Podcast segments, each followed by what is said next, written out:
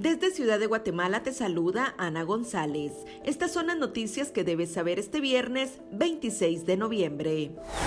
España empieza a exigir el pasaporte COVID por miedo a otra ola de contagios. Este viernes cobra vigencia la ley de apoyo temporal a los consumidores del gas propano.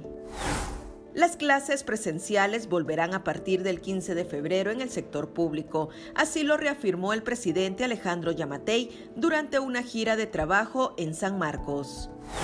El Tribunal de Sentencia de Guatemala condenó a cuatro años y seis meses de prisión a José Fernando Barreno, de 20 años, por participar en un asalto contra el diputado del Congreso, Aldo Dávila.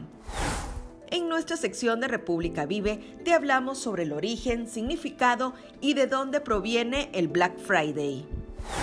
Eso es todo por hoy. Para mayor información ingresa a república.gt y mantente informado sobre las noticias del día. También nos puedes seguir en redes sociales como República GT.